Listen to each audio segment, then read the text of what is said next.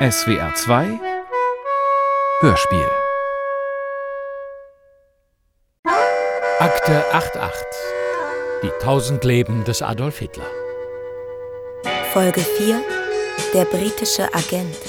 Im goldenen Anker zu Liverpool saß Captain Cooper auf seinem Stuhl. Ihm schmeckt der Rum und der Whisky nicht, denn er denkt an ein Schiff, das noch nicht in Sicht. Und wenn sie nicht gestorben sind, dann leben sie noch heute. Ist die Geschichte schon zu Ende? Hat sie dir denn gefallen? Ja. Dann ist die Geschichte nie zu Ende. Ein dauernder Einfluss findet statt. Und was wir morgen sind und wie wir morgen handeln, entscheidet die Summe dieses Einflusses. In der Stadt, aus der ich komme, lebt ein Mann, der fuhr zur See und erzählte immer gern aus der Welt der U-Boote. Yellow Submarine von Theodor W. Adorno. Scientists are working on new our ills and ease the pain of living out our days. Bitte legen Sie sich bequem auf das Sofa und hören mir zu, was ich zu Ihnen spreche. He's lying over there. Is he all right? Under the circumstances. London, Februar 1912. He's not looking good. Like a misjudged artist. Misjudged? Okay, well judged, he's just untalented. Completely. We'll promote his true talents. Is he already hypnotized? Yes, with headphones on. And the talent promotion will start now. Du musst versuchen, alles, was du von mir zu hören bekommst, auch wirklich zu empfinden. Ich werde ein starker Mensch. Jede Schwäche weicht von mir. Du neuer, starker Mensch. Kraft sammeln, die Kontrolle unseres Willens. So zwingen wir das größte Hindernis. Ich fühle, es wird, es wird immer besser. Du willst, gehe deinen Weg aufrecht und fest. Wir müssen siegen lernen. Jede Schwäche weicht von mir. Nine hours a day for nine months. And then? Six months recreation in Liverpool. With Bridget and Alois. With Bridget and Alois. Have you ever known about Hitler living in Liverpool? I've heard about it, yeah, but it's, I find it absolutely horrifying. Wusel- und Krustelgeräusche signalisieren den Auftritt von Michael Lissek und Walter Filz. Die beiden öffentlich-rechtlichen Redakteure versuchen ernsthaft, Verschwörungstheorien zu sortieren. Natürlich in bester Aufklärungsabsicht. Also, im Mai 1913 zieht Hitler von Wien nach München. Oder von Liverpool. Some claim a young Adolf Hitler spent time living just down the coast in Liverpool. Dieses blöde biografische Loch zwischen Februar 1912 und April 1913. Da weiß niemand, was Hitler gemacht hat. Ein Jahr Raum für Spekulation. Zum Beispiel, dass er in England war. Und zwar in Liverpool. Und vorher aber noch in London. Das ist zumindest die Theorie von Greg Hallett, Jahrgang 1961, Verschwörungstheoretiker aus Neuseeland. Durchgeknalltheitsklasse A. Und Autor des 576 Seiten Buchs Hitler was a British Agent. Na, zur Illustration mal mit den Seitenflappern. Hallett schreibt, Hitler sei von Februar bis November 1912 in London vom MI6 durch Gehirnwäsche zum britischen Agenten umgedingst worden. Und zwar am Tavistock Institute of Human Relations. Top Location aller Verschwörungstheoretiker.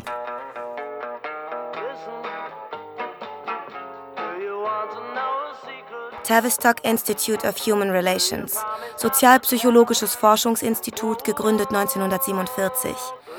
Einerseits ein interdisziplinärer Ableger der 1920 gegründeten Tavistock Klinik, Zentrum für psychoanalytisch orientierte Psychotherapie. Andererseits hervorgegangen aus dem 1914 gegründeten Kriegspropagandabüro der Briten, für dessen Flugschriften, Pamphlete und Bücher 25 bekannte britische Schriftsteller inkognito engagiert wurden. Unter anderem Arthur Conan Doyle, Sherlock Holmes, John Galsworthy, Forsyth Saga, Thomas Hardy, Tess, G.K. Chesterton, Carter Brown, Rudyard Kipling, Dschungelbuch, H.G. Wells. Krieg der Welten. Das ist jetzt aber wahr. Ja, aber leider ist es alles nach Hitlers angeblichem Aufenthalt in England. Ja, da haben sich die Verschwörungstheoretiker nicht gut abgesprochen.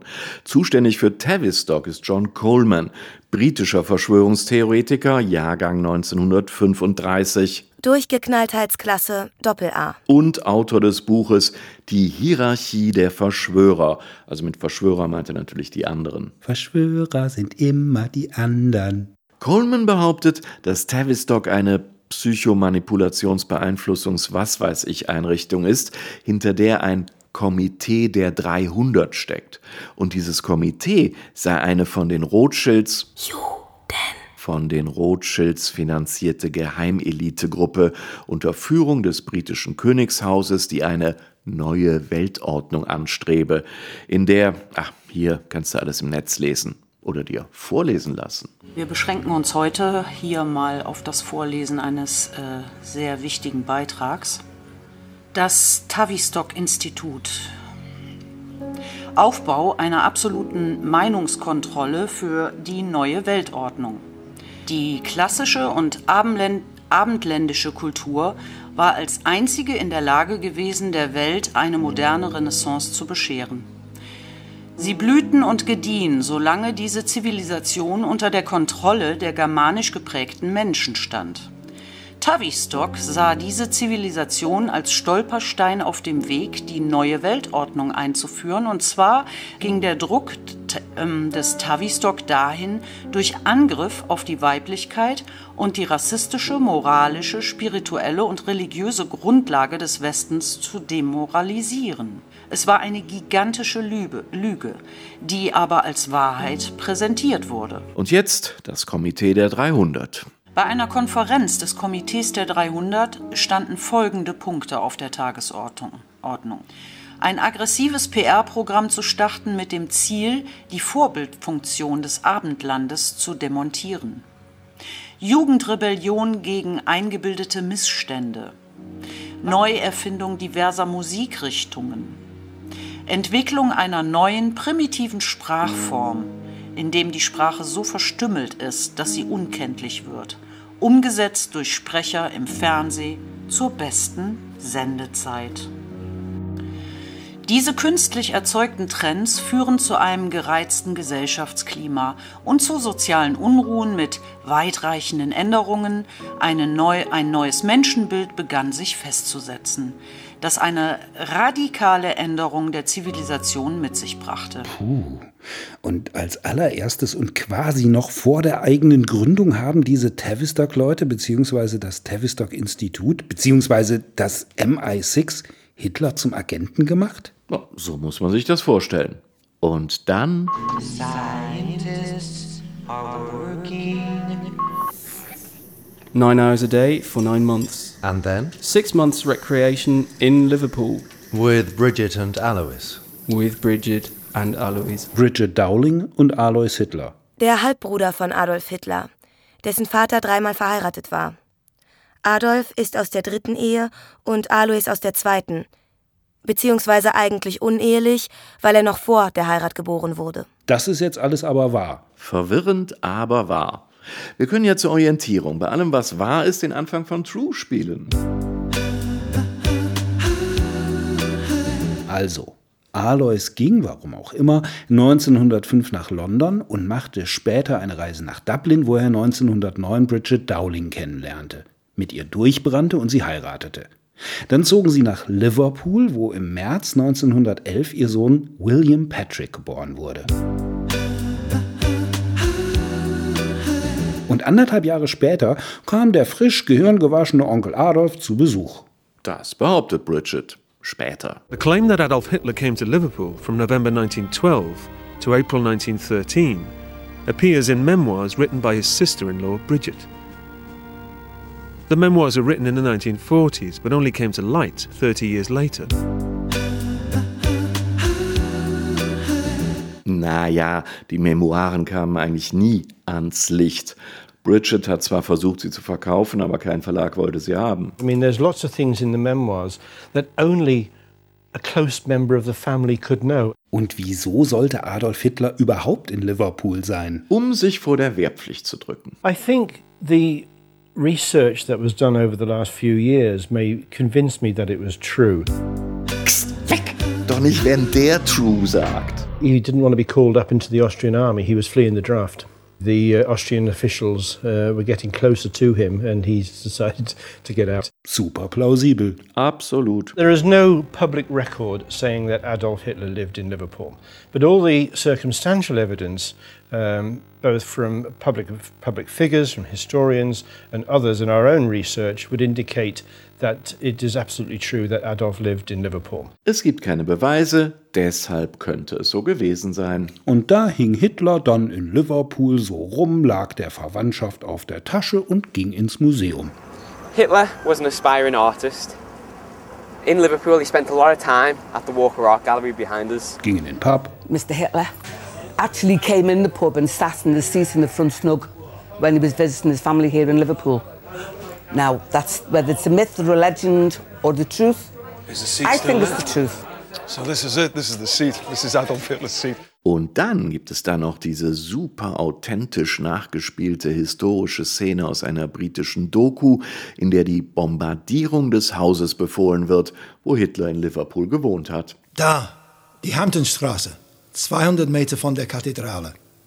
Ein leichtes Ziel. Der Führer hat dies persönlich befohlen. Alle Häuser in dieser Straße müssen total zerstört werden. Nichts muss übrig bleiben. Vielleicht wollte Hitler aber auch so Herodesmäßig den sechs Wochen alten Liverpooler Richard Starkey töten, damit er später nicht als Ringo-Star bei den Beatles Yellow Submarine singt. In the town where I was born Angenommen, Hitler hat in Liverpool im Pub einen Mann getroffen.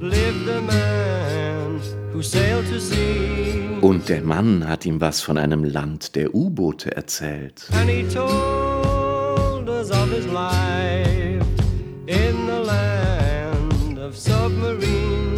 Und das hat Hitler auf die Idee gebracht, eine gigantische U-Boot-Flotte zu bauen. So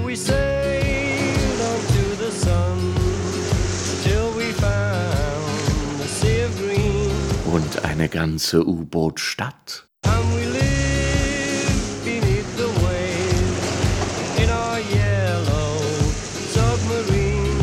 Wahnsinn. Aber warum besingen die Beatles Hitlers U-Boot-Fable? Scientists are working. They're lying over there. Are they all right?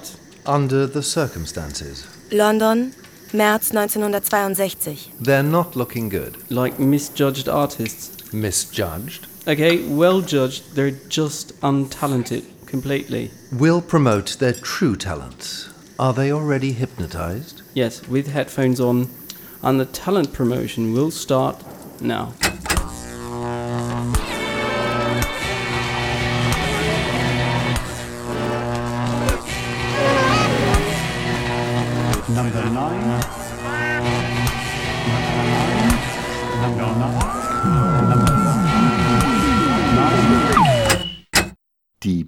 Beatles sind auch ein Produkt des Tavistock-Instituts. Nein. Doch. Oh. Und ihre ganze Musik hat in Wirklichkeit Adorno geschrieben. the Beatles were a product of the Tavistock Institute. So, based on what I've seen and all the studying and research that I've done, it would not surprise me if they were a product of that particular organization. So, Tavistock is what's known as a think tank. Uh, type organization. It's all to do with culture creation, social engineering, and mass mind control of large numbers of people. And they do it through popular culture. It's very similar to the Frankfurt School in Germany. And there's you know, certain personnel that have been involved in both those organizations. It's actually a guy by the name of Theo- Theodore Adorno, who came out of the Frankfurt School, who is said to have been responsible for writing many of the Beatles' lyrics. So many songs that we think of as being written by Lennon and McCartney uh, may well turn out to have been written by Theodore Adorno. Mark Devlin, Radio-DJ, Musikjournalist Durchgeknalltheitsklasse B+. und Autor des Buches Musical Truth. Weg! Und jetzt, Verschwörungstheoretiker aufgepasst, da seid ihr noch gar nicht drauf gekommen. Unmittelbar nach Adornos Tod lösen sich die Beatles auf. Am 6. August 1969 stirbt Adorno. Zwei Tage später, am 8. August, entsteht das berühmte Coverfoto für das letzte Beatles-Album Abbey Road. Okay, und jetzt noch einmal Yellow Submarine, der Zeichentrickfilm. Wer hat da das gelbe U-Boot gezeichnet? Der deutsche Grafiker Heinz Edelmann, dicker Kumpel von Willy Fleckhaus, der die Cover von Surkamp gestaltet hat. Und wer hat da publiziert? Theodor W. Adorno. Exakt. Und wie sieht das U-Boot aus, das Edelmann gezeichnet hat? Genau wie das Mini-U-Boot, mit dem Hitler durch die Havel zum Wannsee flieht, wo ihn dann britische Agenten als Kollegen in Empfang nehmen. Und das haben sich nicht Lissek und Filz ausgedacht.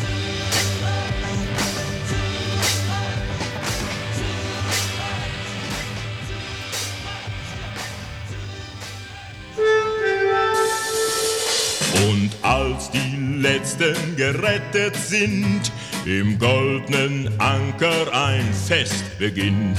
Doch plötzlich wird es im Anker still, als man dem Captain danken will. Denn alle sehen einen leeren Stuhl im goldenen Anker zu Liverpool. Akte 88, die tausend Leben des Adolf Hitler, wird fortgesetzt.